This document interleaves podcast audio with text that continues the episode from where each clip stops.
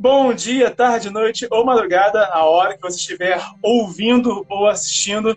Eu sou Stamato, anfitrião da iniciativa Mochileiros do Multiverso, que une e fortalece autores e autoras nacionais através de dicas de escrita criativa e mercado editorial. E também sou autor da saga A Era do Abismo. E hoje estou com a Yasmin Mahamad Kader, autora de muitos livros. Me conta aí quais são, é, recapitula aí a sua saga épica de fantasia e também seus novos livros que é, fogem totalmente desse, dessa vibe de, de lacerar literalmente dúzias de personagens.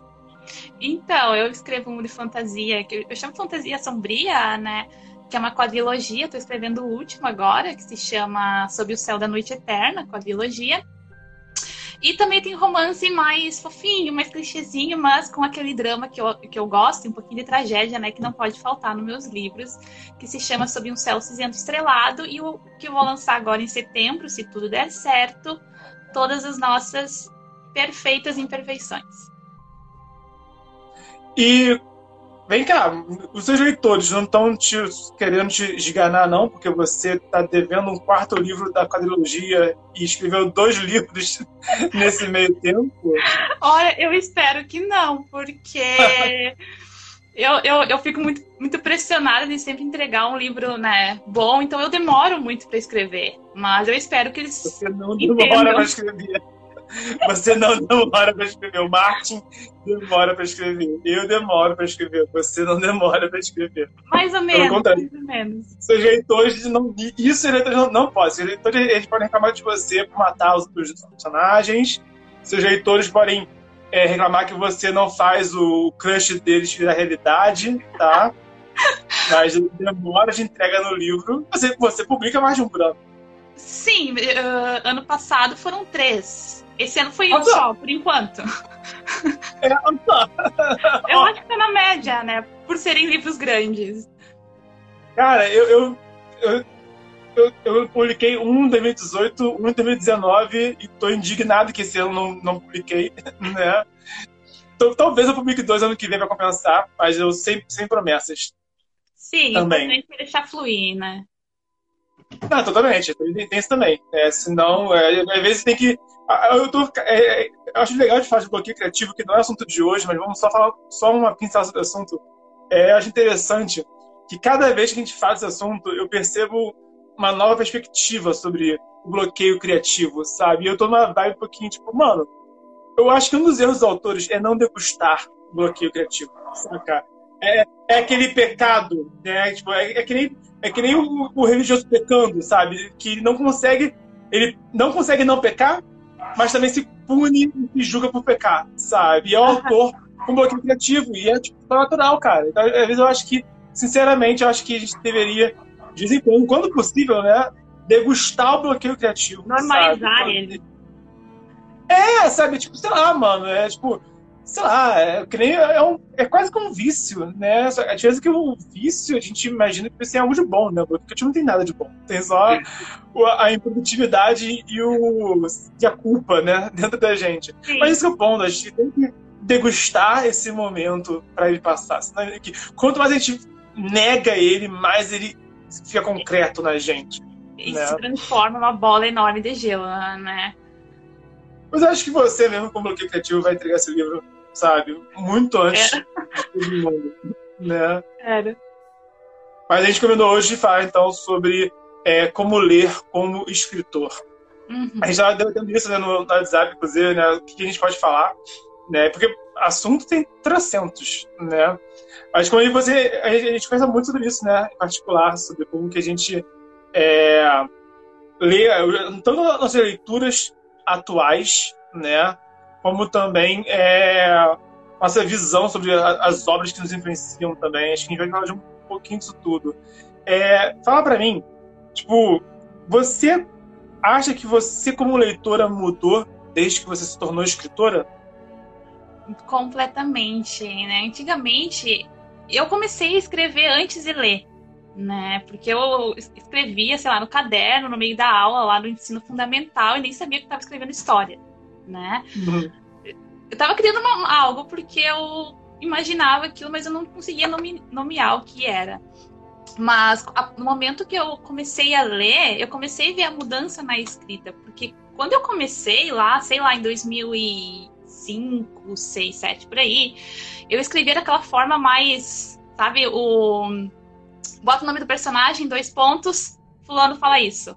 Mas estilo de roteiro, uhum. né? Eu era, eu era mais, mais uhum. ou menos assim e colocava as ações entre aspas ou entre uh, uhum. asteriscos. Aquele jeito assim, uhum. bem, bem robusto. Aí, com, com o avanço da minha leitura, comecei a, a conhecer livros, uh, ler bastante fantasia, que eu percebi que era o que eu gostava, né? E que era o que eu escrevia. Eu comecei a perceber que eu já não usava mais esse, esse, esse modelo de escrita. Eu comecei a usar os travessão, comecei a não só fazer personagens conversando, mas descrever tudo, descrever o que uhum. o personagem faz, o que, que ele está pensando. Então, a gente, a gente vê essa mudança quando a gente começa a ler um livro, né? Então, para ser, eu acho que para escrever a gente tem que também ser leitor, né? Total. Uhum. Mas e quando você começou a escrever profissionalmente, você falou, não, agora eu vou publicar um livro. A sua leitura, como é que ela ficou? Você é, ainda lê daquele jeito de antes? Você passou a olhar de modo diferente para a leitura? Como é que é essa relação?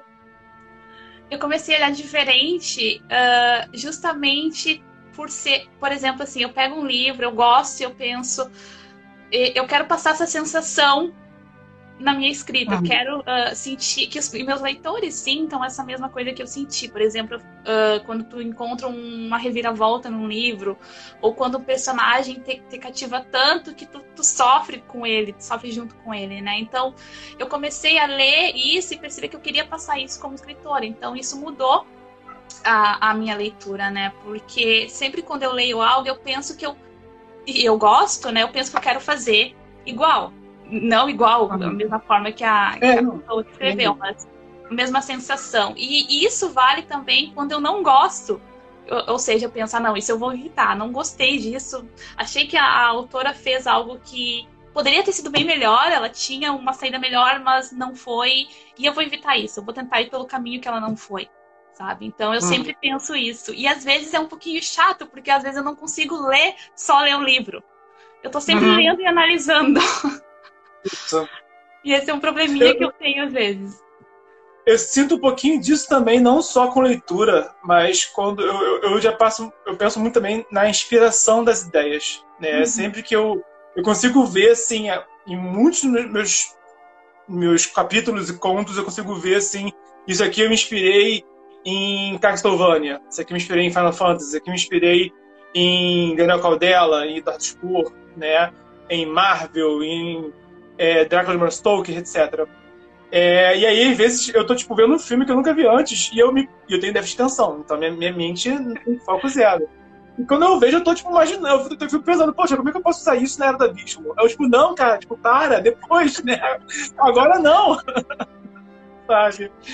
Então, é, isso é uma coisa que acho que é até meio difícil, né, pra gente conseguir curtir o momento, né, como fã, né, e não e desligar um pouquinho o, lado autor, né? Aquele lado que repete no fundo da cabeça, você deveria estar escrevendo. Sim, eu faço muito isso. Ontem, anteontem, eu tava vendo um filme e eu tava prestando atenção no filme. Só que eu também tenho um pouquinho desse déficit de atenção.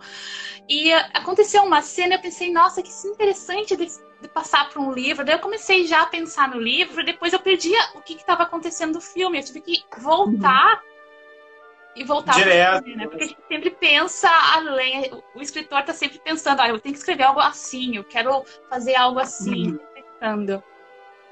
Total. Eu ia falar uma coisa e agora me fugiu, eu sou desses. Mas uhum. é sobre. Ah, lembrei. Eu estava hoje lendo, estou relendo Tolkien. E eu tenho essa, essa, eu tenho essa relação do Tolkien de eu adoro e também não curto em proporções muito próximas, né? Uhum. E eu tive uma conclusão que, é, relendo agora, compreendendo, né? Até, e lendo como adulto também, né? Temos isso também. É, a gente lê algo aos 15 anos, aos 20 anos, aos 30 anos, né? É outra perspectiva. Porque, por exemplo, eu e você gostamos muito de escrever cenas de batalha. Uhum. A gente adora as cenas de, de luta, né? O que define a fantasia épica, né? A gente gosta de um monstro gigante, a gente gosta da espada, é, a gente gosta da magia, etc. E o Tolkien, ele gostava muito de jornadas, né? E eu, isso, eu acho, mas isso eu acho uma coisa que é interessante de aprender com ele. Cara, como que o cara consegue passar o capítulo inteiro falando de andar, falando de caminhar no bosque, mas ele consegue que eu, eu sinto que, que ele está de fato indo em lugares novos, sabe? Eu não, não me sinto repetitivo. E o meu medo é esse, né? Acho que o nosso medo do escritor sempre é ser repetitivo. Então, isso eu curto muito nele. Tipo, ok, né? E eu sinto isso, tipo, tanto quanto eu e você escrevemos a cena de ação, muitas vezes porque a gente vê prazer nessa leitura, né? Vê o prazer da escrita e na leitura. Pro Tolkien, a vibe dele era a jornada, era ele mapeou a, cartografia toda, a geografia toda da Terra-média e botou isso no, na dele. Por outro lado, eu não. O que me, me, me dá um pouquinho de, de, me brocha um pouquinho, sendo assim, brutalmente honesto, é quando, por exemplo, encontra um elfo e o elfo ele é purinado, tipo, o elfo ele é reluzente, o elfo é tudo de bom, o elfo é superior, e todo mundo admira o elfo, todo mundo baba o novo do elfo, e o elfo é um tanto arrogante, mas ele pode ser arrogante porque ele é fodão mesmo. E, cara, na boa, sabe? Se fosse a gente, se, fôssemos, se nós fôssemos humanos e tava aquele povo ceboso lá, sabe? Eu não ia dar, dar mal pra eles. Ah, você é perfeitinho, você vive mil anos, sabe? Bom pra você, sabe? Mas o. Pro Tolkien, o Tolkien tinha isso, né? Do elfo ser, né? Isso tudo de bom, que eu particularmente não entro nele, sabe? É, então, acho isso é uma coisa também interessante da gente como escritor, leitor, né? Ver o que a gente gosta, o que a gente não gosta, né? E até mesmo compreender. Às vezes o que a gente não gosta em um escritor é algo que, na verdade, a gente gosta do nosso jeito e ele gosta de outro, sabe? É que nem, tipo, música. Todo mundo gosta de música, mas gostamos de gêneros diferentes de música. Uhum. Eu, Bernardo, adoro punk. Você adora mas é uma coisa bem mais épica, bem mais é, sinfônica até. Né? Então, de repente, pra mim, uma música punk que eu acho ótima, você vai testar, por exemplo. Uhum. Sabe? Então, assim, e leitura é um pouco disso, né? Cenas que a gente adora é porque alguém escreveu que alguém, alguém adora isso e, possivelmente se vendeu muito é porque alguém gostou de ler aquilo. Como a gente não engaje naquilo, né? Eu... Mas, é, fala. Não, eu, eu ia dizer que eu sou um pouco suspeita para falar, porque você sabe, né? Eu nunca li Tolkien, eu nunca assisti os filmes, então eu, eu e Tolkien somos tipo, eu só sei o que falam sobre ele, o que dizem sobre uhum. ele. Então, sou zero esquerda nesse quesito do, dele da fantasia, né? Mas você já sentiu isso já? Você já sentiu isso? Tipo, de, de você ler um, um livro e ver que o autor ou autora era muito bom em algo, mas que não é algo que você goste. Já sentiu isso já? Muito bom em algo e algo que eu não goste, não sei, porque agora me fugiu algum exemplo. Talvez. Provavelmente, eu sou uma pessoa muito esquecida, né? Então, provavelmente devo ter visto isso e não tô lembrando. Cara, o exemplo que eu tenho também sobre isso é o, o Dado Spor que ele é muito bom em narrar de forma não linear. Ele conta a história, ele volta para tipo 5 mil anos no passado, aí conta uma história 5 anos no passado, e depois ele volta pro presente, mais um pouquinho no presente, aí volta de novo pro passado, né? Ele faz muito isso, né? E ele é bom nisso. E, fu e funciona, tá? Funciona. Mas, mas, mano, teve um, teve um momento no primeiro livro dele, Apocalipse, que, mano, eu, eu tava empolgado com aquela história. Aí quando eu vi, tipo, porra, a história era 2012 a história, né? Aí quando eu virei a página, próximo capítulo, e era tipo, era bagulho de. É Inglaterra que era. É, não, é, é acho, é, acho que é Inglaterra medieval o bagulho. Eu, tipo, puta que pariu. Né? E aí eu, eu folhei, eu vi, era tipo 100 páginas no meio do livro. 100, tipo, é, era muito capítulo. Caraca, aí. E aí, a, a, o texto era bom. Mas eu queria tipo, sabe, continuar a história, não queria voltar naquele momento. Né? Então, pra mim, isso, isso quebrou muito, sabe? Sei lá. É que nem tá assistindo um filme, tipo, dá o um stop no meio do filme, pô, bora ter Gustavinho. Sabe? tipo, por, por que não eu gosto, do, eu gosto do vinho, eu gosto do filme, mas, porra, como é que você me corta uma coisa e me leva pra outra, sabe? Isso me lembrou um exemplo agora. Me lembrou Diga. um livro que eu, eu gostava muito, agora eu não sei se eu gosto, porque eu acho que se eu reler eu não vou gostar, que é a trilogia dos espinhos, do Mark Lawrence. Aqueles livros bonitos de capa dura, sabe, da Dark Side. Uhum. E no segundo livro, ele faz uma, uma passagem de cinco anos, se eu não me engano, e o livro começa ali, ele não, não fala o que aconteceu anteriormente, mas durante os capítulos, ele vai colocando uns fragmentos, sei lá, de 10 páginas de, de fragmentos do passado. E aquilo quebra uhum. muito a narrativa, porque uhum. o personagem tá lá numa parte épica, tá acontecendo, se eu não me engano, uma batalha lá no castelo dele, estão invadindo, ele tá tentando uh, defender. Aí coloca um fragmento lá dele andando num pântano. Eu não quero ver isso. Então eu pulava, às vezes. Mas eu ficava com peso na consciência e voltava depois, sabe? Porque ok, eu quero saber a história, mas eu não quero que a história quebre no meio da leitura, entendeu? Eu não quero que venha algo, esses fragmentos que eu, como, como leitora e também como escritor, escritora, também odeio, né? Que são esses fragmentos de, de lembrança no meio do capítulo. Eu acho que quebra muito a narrativa. Se não tiver é bem fechado, quebra muito. O Teixeira falou aqui, Teixeira Joey, igual Naruto, quando já sabe tudo o que aconteceu e volta mesmo flashback. Naruto, assim, Naruto, né, tipo, tá, tá o herói vilão, né? Aí vai se encarar, flashback. Uhum. Aí volta. Aí vai dar o primeiro soco, flashback, né? Aí acerta o soco, flashback do vilão. Agora.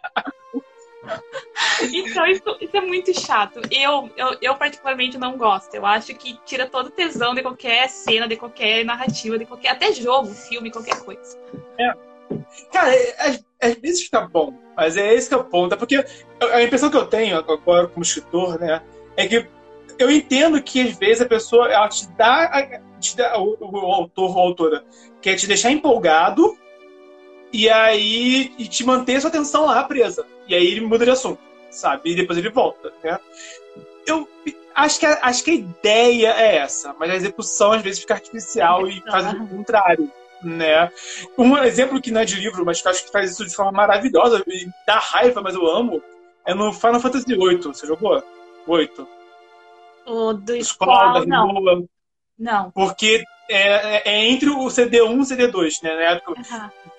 Minha barra branca aqui falando agora, né? Época do PlayStation 1 que tinha CDs, né? Quatro CDs. O CD1, é, CD1 acaba de uma forma muito tensa, muito tensa, né? E aí, quando. E você, tipo, ao longo do, do, da história, tipo, rolam uns flashbacks muito loucos, né? Que os heróis desmaiam e sonham com o passado de outras pessoas. Saca? Que é um grupo de heróis do passado. E isso acontece umas duas vezes no primeiro CD.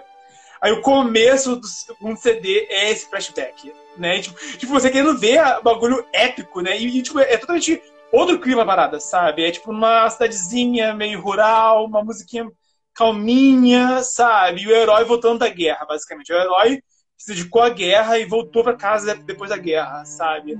E, tipo, é maravilhoso. Né, mas dá um ranço isso. Dá, dá, um... né? Pra continuar a história principal, quer saber o que aconteceu e vem essas quebras, né?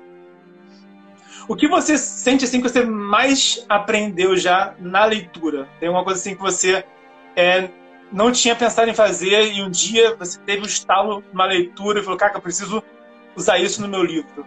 Já rolou isso com você? Uh, eu acho que num estilo assim mais uh, estilístico, estilo estilístico é bom, né? Mas tem um autor que eu gosto, gostava, né? Ele, ele escreveu o último livro, eu odiei, então eu não gosto mais tanto assim.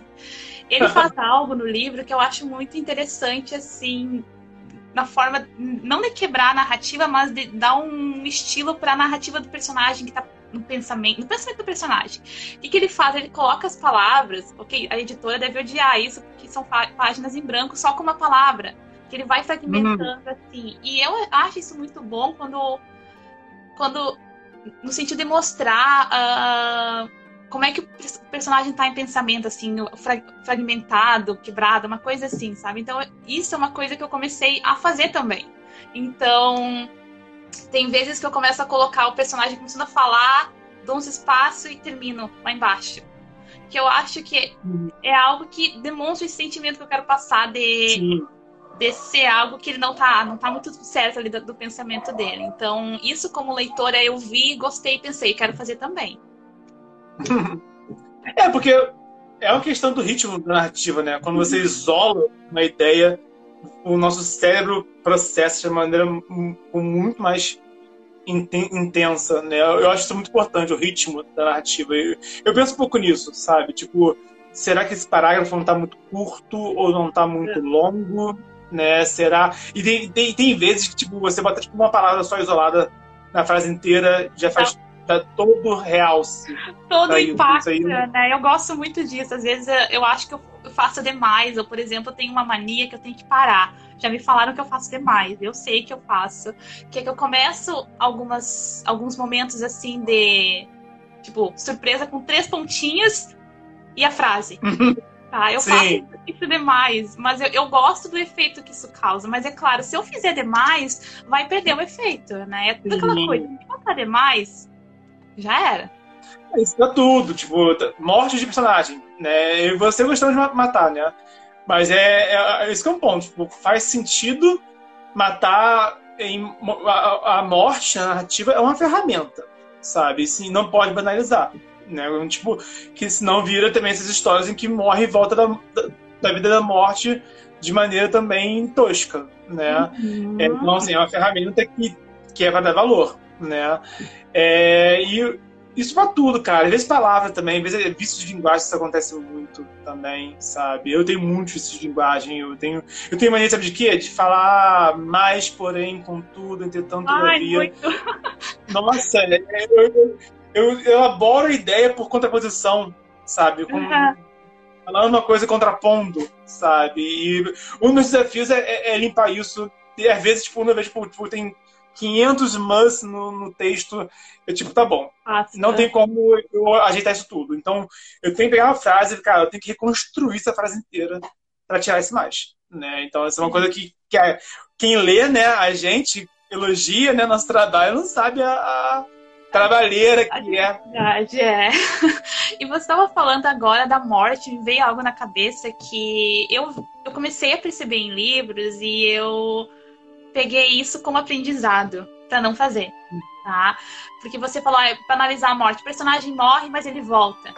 Isso é uma coisa uhum. que me deixa muito irritada nesses livros de fantasia, que é a morte que é de mentira, sabe?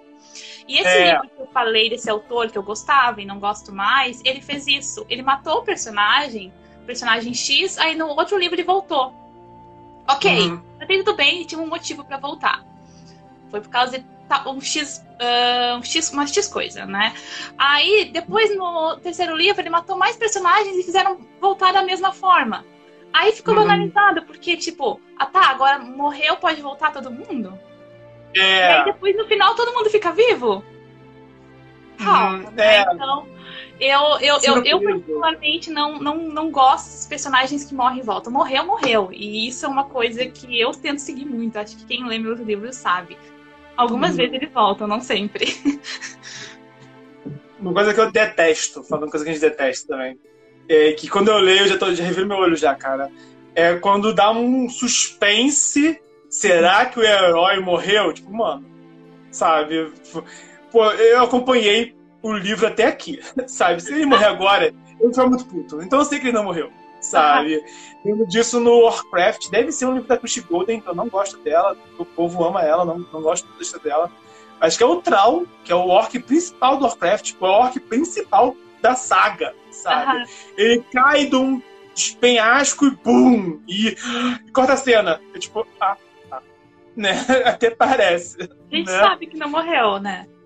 É, tem também uma, uma até um livro é, brasileiro que eu li ano passado, que rola uma tipo essa. Tipo, é um. São é um vilão menor e um casal menor na história, né? Mas ele, o, o cara e os dois caras disputam a pistola, sabe? E aí dispara e corta a cena.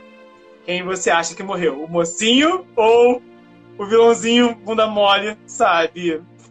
Sabe? Isso me faz virar olho. Um bom exemplo disso que foi feito de um autor que eu também não sou fã, tá? Mas um bom exemplo que, acho que, que aí acho que ficou foda é no livro, do segundo livro do Witcher, hum. do Sapolsky. Por quê? Mas qual é o lance, né? A cena é o Geralt, Geralt e a Yennefer, eles estão eles é, caem no desfiladeiro e estão pendurados, né? E estão quase morrendo. Você sabe que eles não vão morrer. Né? Pô, né? O casal da história, sabe? Ninguém morrer de uma forma assim tão, tão do nada, assim, sabe? Só que nessa cena, o Geralt fica é, Yen, Yen, e ela, tipo, cala a boca, não fala comigo. Tipo, eles quase morrendo, né? E ele, me perdoa. E ela, não. Aí eu, porra? Tipo, agora? Quando ok, eu sei que eles vão morrer. Mas, caraca, mesmo em face da morte, ela não perdoou ele. E eu não sei que, que, qual foi a treta.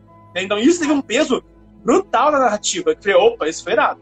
Porque o que, aí eu quis saber o que aconteceu que nem na, na cara da morte ela perdoa ele, sabe? Então, no fim das contas, a, a tensão em, em, questão não foi se viver se não viver, porque ele ia viver, né?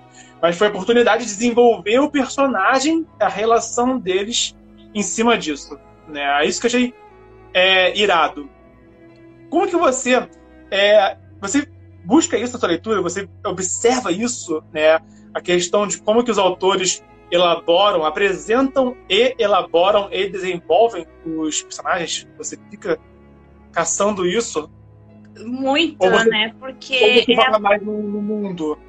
Ou os dois? Porque a minha maior preocupação. Uh, também como, como escritora, é o desenvolvimento do personagem. Eu acho que, uhum. ok, o mundo tem que ser bem desenvolvido, tá? Mas eu acho que os personagens que habitam ele são, são os principais, porque uh, são eles que tu vai acompanhar. Né, na, na história. Tu, ok, tu vai uh, descobrir sobre o mundo, mas é os personagens que tu vai se familiarizar, os personagens que tu vai viver com eles uh, a história. Então, se tu não. Se os personagens não forem bem desenvolvidos e tu não se familiarizar, não sentir nenhuma empatia por eles, tu não vai querer ler o livro. Eu não vou querer. Uhum. O mundo pode ser uhum. fantástico. Isso aconteceu em vários li livros que eu acabei abandonando. O, o mundo era muito bom, era muito bem criado mas eu sentia essa falta no desenvolvimento dos personagens, porque os personagens eram muito unilaterais, eles não tinham a, essa coisa de, nossa, me identifico, gostei, ah, tô torcendo para ele. Não, eu, eu era indiferente para esses personagens. Então, isso é uma coisa uhum. que eu tento observar sempre, tento não deixar assim, porque o que eu mais gosto de escrever é personagem. Tanto é que eu tenho, sei lá, 500 personagens principais. E, e é tão hum. grande os livros porque eu quero desenvolver todo mundo. Hum. É, isso aí eu, eu, eu me coço para criar mais personagens. Eu fico, tipo, fico pensando em, em novos personagens, eu fico, não, Bia, não, não, não, ainda não. Né? Segura aí. Vamos desenvolver quem já tá na história, né? Mas isso é uma coisa assim que a gente. Aí eu acho que é um, até um, um macete, né? Quando a, gente, quando a mão do escritor, da escritora, coça para criar logo um personagem novo, né? Eu acho que o lance é apresentar um personagem para fazer contraste com quem já tá na história, né? Porque realmente, pô, o leitor vai ficar puto com razão, né? Tipo, eu quero conhecer mais esse personagem, aí apresenta um outro novo com toda uma saga própria, um arco de história própria e, e cadê o foco da coisa, né? E acaba ficando raso nos outros, tem esse risco também. E isso é, tem... Mas aí, diga. Não, pode continuar. Eu, eu, não fala, não. Tá. Uh, não, fala. tem um ponto importante que eu lembrei agora, que é, ok, vários personagens, mas são personagens que são deletáveis, sabe? Isso é uma coisa que me incomoda. É aquele personagem que, eh, se tu tirar ele da história ou colocar, ou colocar de volta, ele não vai fazer diferença. Ele tá ali só pra, né? Pra dizer que existe uhum. aquele personagem. E eu conheço é inúmeros autores que fazem isso. Não vou falar nomes porque, né? Mas são, são, são autores uh, nacionais, não, internacionais, famosos. Mas você conhece, eu já comentei com você. Mas isso é uma coisa que me incomoda muito. Eu tento, eu tento dar para todos os personagens um motivo para estar tá ali. E eu gosto de brincar uhum. que é o seguinte: o motivo do personagem acabou, eu vou matar ele. Uhum, então, essa é uma, uma questão muito importante. O personagem, ele tá ali e tem que ter um motivo. Senão ele é descartado. Eu até penso em um dia botar um personagem que tem um objetivo muito específico e ele, tipo, abandona o livro no meio. Sinceramente. Tipo, galera, eu falei que eu queria isso no começo, eu consegui. Tchau pra vocês, sabe? Mas porque é justo, sabe? Tipo, eu, é, é, é, o ponto que eu. E porque eu acho que o, o personagem tem que ser fiel a ele mesmo. Isso é uma coisa que muitos autores pecam. Eles querem uhum. avançar a história para um caminho específico, e aí o personagem não é justo com ele mesmo. E aí fica incoerente. Pô, peraí, sabe? Eu, eu, eu, eu não sinto que ele faria isso, sabe? Que ele ou ela faria isso aqui. Isso mata muito. Coloquei a pergunta do William. Vocês criam histórias para os personagens ou personagens para a história? Responde vocês, mim. Ai, é, é, é 50% cada um. Porque eu acho que o personagem tem que ser pensado para o mundo que ele tá ali. Por exemplo, né? Eu tinha, eu, eu quando reescrevi meu livro, eu tinha uma protagonista muito diferente. E como eu mudei o mundo, eu tive que consequentemente mudar a protagonista, porque ela não ia se encaixar naquele mundo. Então eu acho que é um pouquinho de cada, que o personagem tem, eu crio o personagem junto do mundo, criando também o mundo. Eu vou te caguetar aqui, né? Que você me contou já que você estava escrevendo Aí criou no meio da, sua escrita uma nova personagem. Aí voltou lá atrás para conseguir inserir ela na sua história. E aí uhum. teve que também revisar um mar de páginas para não ficar também. para conseguir fazer o que você quis fazer, né? E também para você. É, para encaixar esse personagem também. É, conta como é que foi isso, como é que é essa, essa experiência de, de criar uma nova no meio da, da, história e ter que repensar em um mundo de coisas para que ela se encaixe. Então, uh, eu tinha, né, lá em, sei lá, 2018, 2017, quando estava finalizando, escrevendo o livro de fato, eu tinha um personagem que ia ser só o vilão. Mas ele aí, ele me chamou tanto a atenção que eu precisava que ele não fosse só isso. Eu precisava que ele não fosse só um, um rótulo, sabe? E, uhum. e, eu tive que criar uma nova uma nova face para ele, uma nova história. Só que se eu fizesse isso, eu teria que voltar tudo de novo e reescrever tudo que ele já fez. E eu pensei, será que vale a pena, né?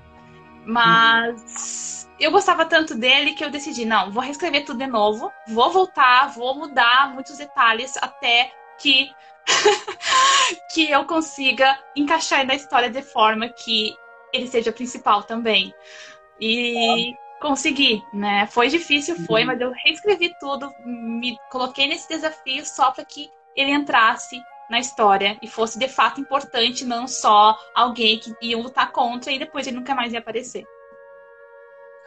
Isso é uma coisa que também pesa, né? Porque você escreve livros muito longos também. Né? Eu uhum. passei por alguns momentos parecidos com esse no meu livro atual, mas é um livro com menos de 100 mil palavras. Né? Vou fechar ele com menos de 100 palavras. Então, não me deu assim, tanto problema. Eu voltei lá, mexi em, um, em, uma parte, tive que remexer. Por exemplo, no meu, no meu livro atual, não é bem sobre personagem, mas é sobre a narrativa em si. O capítulo que virou capítulo 12, vão ser 15 capítulos, tá? Eu escrevi o 12 como se fosse o 3. Então, quer dizer, ia ser um, um capítulo no comecinho e virou um dos últimos. Sabe? Pô, mano, a narrativa tem outro momento. O mundo tá diferente, o, o personagem tá diferente, né? É, coisas que eu explico nesse capítulo, já, já tinha explicado antes já por causa disso. Enfim, né? Então, e, eu, e, quando eu cheguei nesse momento, esse, esse, tipo, antes de ontem, tá? Que eu, tava, eu revisei essa madrugada que eu, que eu revisei ele. Inclusive, uhum. que agora eu fechei e tá, tá redondinho. Mas eu, eu, eu, me peguei, porra, e agora? Será que vale a pena? Tipo, sabe? Será que eu não, não reescrevo do zero? Será que eu não boto ele de volta no começo? Né? Então, pra, pra gente é um dilema, né? Mas para mim, eu consegui resolver isso em curto prazo, porque o livro tem um escopo menor também. Seus livros têm escopos muito maiores. Eu tô com seu livro aqui, aqui perto tá o seu livro, o último que você lançou, tá, tá uma pilha de, de atrás, depois eu pego. Mas é um livrão grande, né? E, é um, esse de romance né? só, né? Nem fantasia, Sim. né? Ele tem 170 mil palavras, imagina. É um, é um Martin, Então, quando eu tava escrevendo esse, que eu tive que reescrever tudo para colocar esse personagem, ele já tava lá nos 150 mil palavras. Então foi um. Foi um, um trabalhão, mas. Cara, 150 mil palavras. É um livro inteiro já, cara. É um livro pronto, né? É, 150 mil, Já dá, assim, já, já dá pra viajar pra editora já. Mas sobre esse lance de criar o um mundo e criar a história e personagens, sei lá. Eu, particularmente, eu me, me tinha essa dúvida também. Que eu, Bernardo, particularmente, eu às vezes tenho as ideias é, soltas. Tipo, eu tenho vezes que me vem a ideia de um personagem. E eu penso, tá bom, e agora? Como é que eu posso usar ele? Sabe? É, e às vezes vem a ideia de um ponto, me vem a ideia de um lugar, às vezes me vem a ideia de uma cena, né? E vem assim, foca e isoladas. Então, tem vezes que eu crio a história para aquele personagem e tem vezes que eu crio o personagem para a história, né? E não, nem sempre minha mente funciona nunca na linha reta. Eu não tenho um ponto de partida padrão. É, você, você geralmente começa pelo personagem, geralmente pela história, também não tem padrão. É, eu também não tenho padrão e parece que o personagem, a história vão se criando a partir a, a, na medida que eu vou escrevendo e, e, me veio agora um exemplo que foi no meu no terceiro livro da, da quadrilogia. Ele é o maior, ele tem 220, 230 mil palavras, tá? Uhum. E eu tava escrevendo, eu escrevi ele em um ano, foi o mais rápido de todos. E eu tava escrevendo ele e eu comecei a escrever cena entre dois personagens que eles não iam, eles não iam ter nenhum tipo de relação. Só que eu comecei a enxergar uma relação ali, só que eu já tinha escrito muita coisa e definido muita coisa para esses personagens que se eu tivesse que colocar uma relação entre eles, eu teria que voltar desde o princípio, né? uhum. né? Então eu já tinha as histórias deles criadas, mas eu queria mudar. Então eu tive que também voltar de novo. Então para mim eu, eu nunca consigo criar um personagem e ter já ele definido, porque parece que ele vai mudando sempre quando eu vou escrevendo.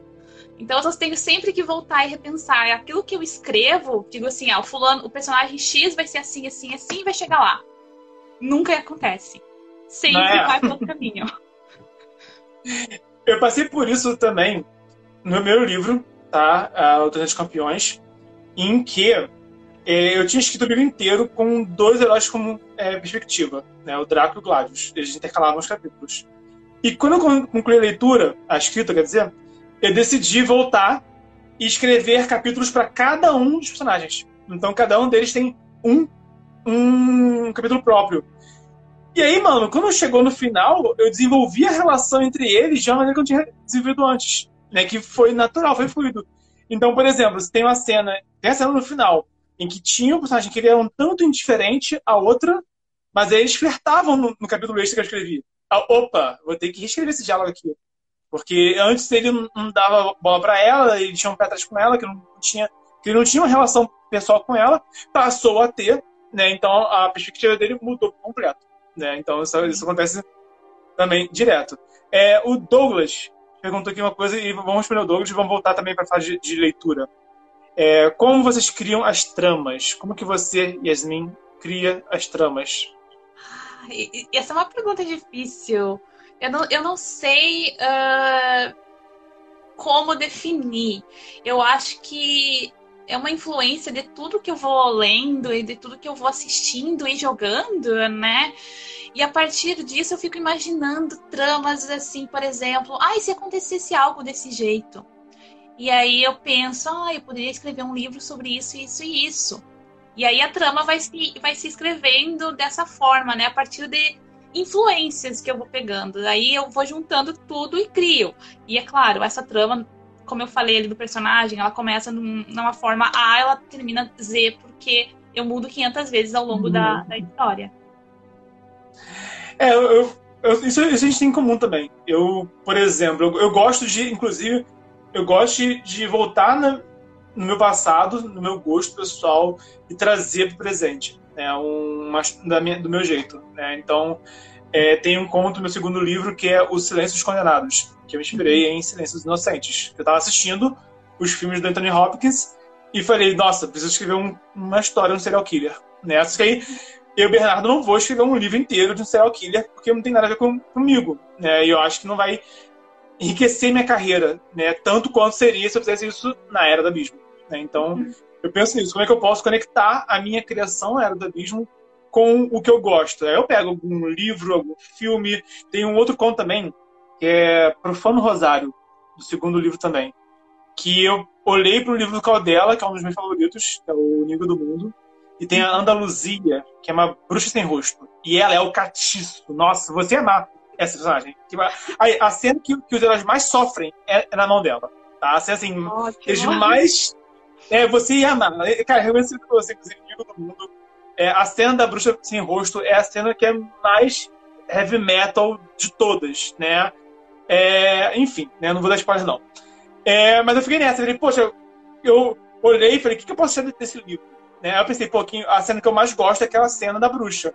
Então tá, então eu escrevi um capítulo de. Vou... Aí o que eu fiz? Então eu vou apresentar as bruxas da Era do Abismo, me inspirando na Andaluzia. Então, é um conto com quatro bruxas, na verdade, quatro ou cinco bruxas. E uma delas eu me descrevi inspirado, não copiado, mas inspirado uhum. nessa bruxa da Luzia. Aí, quer dizer, criei uma coisa minha, né? Mas eu peguei isso também, esse fragmento também de inspiração. Você faz isso? Porque eu, eu faço isso às vezes. Eu pego, tipo, por exemplo, o livro inteiro, eu peguei uma personagem, inspirei e criei um, um conto todo novo. E aí acaba ficando assim, bem distante até, sabe? Outro exemplo de que eu fiz isso também é no segundo livro da. Nesse mesmo livro do Televismo, em que no conto introdutório, que é o Cavaleiro Branco, eu tenho inspiração ali no meio de Capitão América, de Contra, de Last of Us, né? Tudo junto. Né? E eu crio uma história própria de fantasia medieval com horror cósmico no meio. Mas são pegando eu pego vários fragmentos e crio em cima disso. Você faz isso também? Ou como é que você pega a inspiração? Como é que é o seu processo de, de se inspirar? Faço, nossa, é, é, igualzinho como você falou, né? Eu tenho muita inspiração, tipo, dos RPGs que eu amo jogar, que é o Final Fantasy, né? Por exemplo, uh, o Final Fantasy XV, ele tem uma ideia que foi uma, da, uma, uma inspiração para mim, que é a ideia da, de um mundo que tá ficando de noite e não tem mais dia, né? Uhum. Então eu achei essa ideia muito legal e, e, eu peguei isso, me inspirei para criar uma em um mundo que não tem estrelas no céu e se acabar todas vai virar noite para sempre. Né? Então, uhum. essas pequenas uh, inspirações de jogo eu vou pegando e, e, e dá para notar no livro. Não sei quem conhece, pelo menos, né? Por exemplo, uh, um personagem, eu comentei ontem contigo que eu, que eu tenho que se chama Solas. Que é uhum, claramente, né, quem conhece The Dragon Age. Uhum. Né? E então eu sempre pego essas pequenas inspirações. É claro que não, não é algo, ah, vai ser um personagem que nem o Dragon Age, careca, meio do mal, hum, meio bom, enfim. Não, eu uhum. pego sempre uh, algo que inspire também como, como não só uma inspiração, mas algo que. Uh, como é que a gente chama? Não fazer referência, algo que a gente goste, né? Eu gosto de fazer bastante isso. Por exemplo, eu, eu, às vezes cito uh, o nome de livros que eu gosto na, na, descrição. Por exemplo, o livro, um livro que eu gosto muito, que é O Sonho e a Fúria, do William Faulkner, que já não é fantasia, né? Eu uso muito uhum.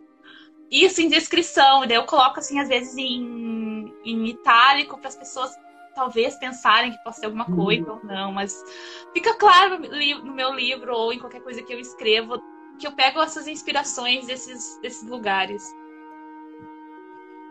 E hoje em dia, você e Yasmin como leitora, é, como é que como que você é, escolhe as leituras? Você busca sempre ler como escritora ou você ainda tenta ser uma Yasmin puramente leitora de vez em quando?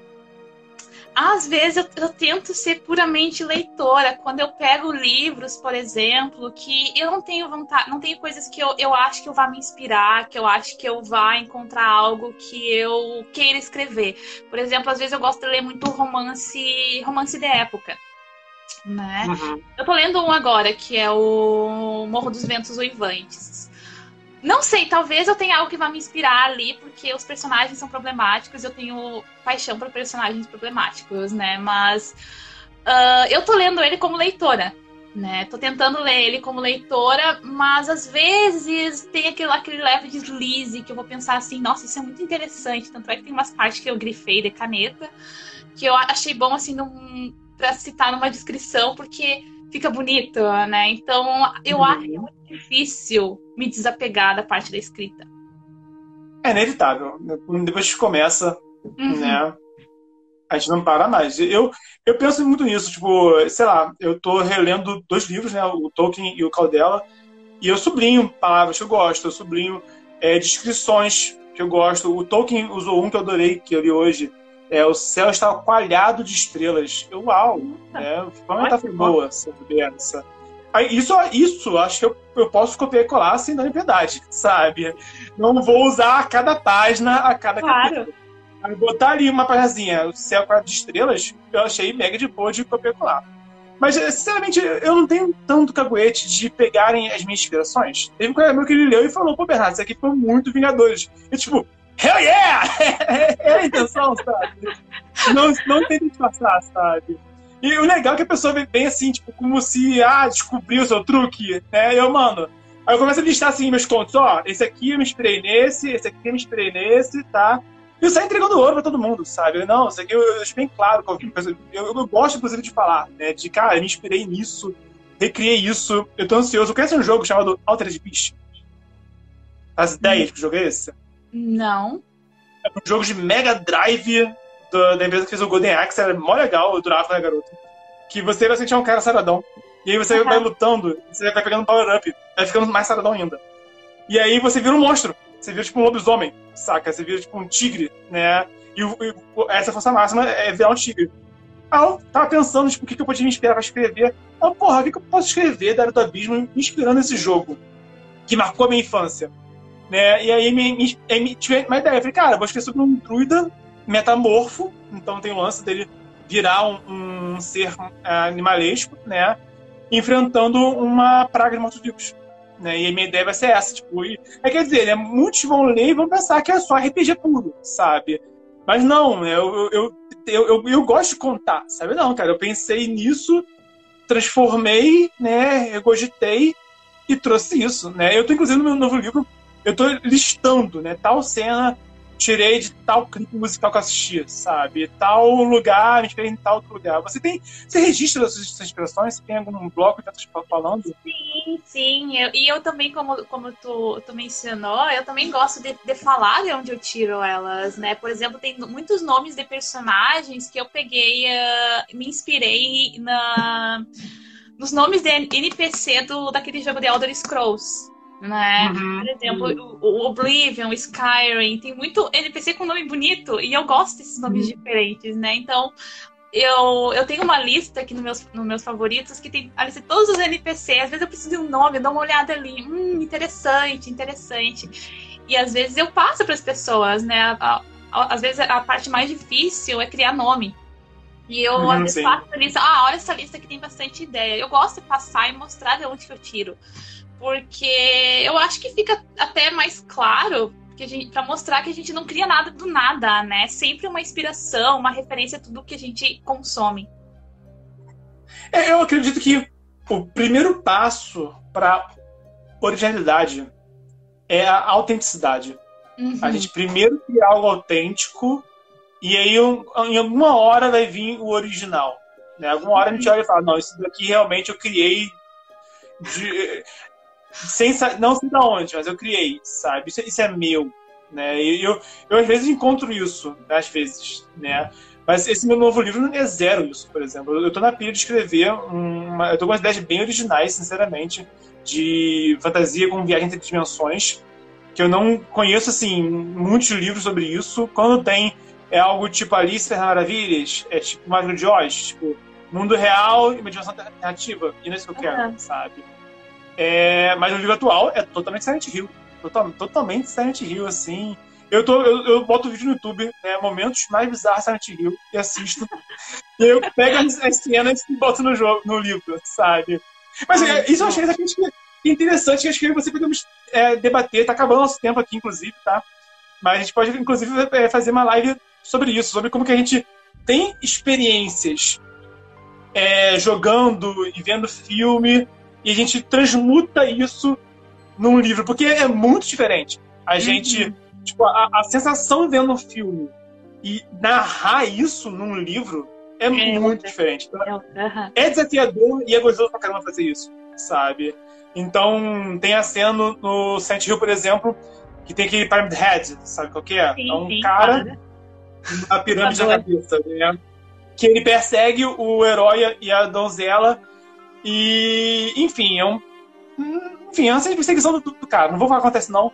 Mas é esse, esse bicho tenso perseguindo você e a mulher, sabe? E você fugindo dele, né? E eu peguei e usei essa inspiração também no meu livro. Mas não tem ninguém com cabeça de pirâmide. Né? Não é isso que eu ponto. Não tem, né? Não tem ninguém. E também o cenário é diferente, a, a estética, eu consegui ter uma, uma, estética própria. Isso eu consegui fazer. A, a minha estética, eu consegui me inspirar em Silent Hill sem ser só copy cola Silent Hill. Né? É a questão que a gente vai colocando o nosso olhar, né? A gente pega algo, Sim. a gente não vai explicar aquilo, a gente ia colocar o nosso olhar e aquela coisa da autenticidade, a nossa, a nossa voz, a nossa, o nosso estilo, como a gente gosta daquilo, né? Então, de alguma forma é original da nossa forma. Sim. É, sem falar que às vezes, por exemplo, você, eu aposto que você passa por isso que eu vou falar agora. Uhum. Que é, você, tipo, tem aquela ideia na sua cabeça, que é totalmente copiada, assim, chupada de um jogo, de um filme, de algum livro, etc. E aí, quando chega o momento de usar essa ideia, você olha para o que você criou e você percebe, cara, não, é. Para eu usar essa ideia, eu preciso ser autêntico. Não tem como não ser autêntico, porque os meus personagens são outros, o meu mundo é outro. Né? Uhum. Né? Então, a, a, inspiração veio né, de fora. Mas para a gente usar a inspiração, é inevitável esse processo de transmutar, né, de retalhar e recriar a nossa imagem e semelhança. Né? E aí, e aí vem a autenticidade, vem, vem a realidade. E aí, aí, quando a gente vai ver, a gente queria ter copiado, mas quando a gente vai falar, caraca, tá muito distante do que era. Bem né? No... Sim, total. Você, você sente isso, ou, ou Lucinei?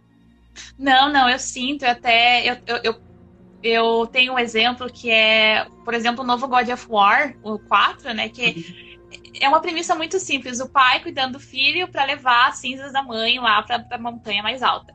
E eu pensei, eu quero fazer uma narrativa igual a isso, né? Uhum. Só que uh, ah, para a narrativa funcionar, não, não vai ser exatamente aquilo, porque meus personagens têm mentalidades diferentes. Por exemplo, não vai isso. ser o pai e o filho, é o pai e a filha, né? Uhum. Então a gente vai colocando um pouquinho aquilo não aquela premissa que eu queria usar não vai funcionar tão bem na minha história, mas eu tenho, por exemplo, o plano de fundo que é parecido. Então acontece bastante. Sim. Isso, isso é muito legal. Sério, uhum. isso, isso, eu, eu, acho que, sinceramente, essa parte de criar é muito gostosa. Né? Na, eu, eu tenho. É que narrar cansa. Escrever cansa. Mas, pô, criar é, é, é, tão, tão fértil, né? Quando a gente, quando, quando a gente se inspira, quando a gente busca, né? E ao mesmo tempo, é, é outro assunto, mas uma temática que a gente pode falar também, né? Como ser original, como ser autêntico, né? Porque Verdade, tem muita é, coisa. É, que nós, nós, nós, todo artista já copiou. Esse é um ponto bem interessante, né? Tipo, os músicos copiaram, os pintores, até antes da Mona Lisa, né?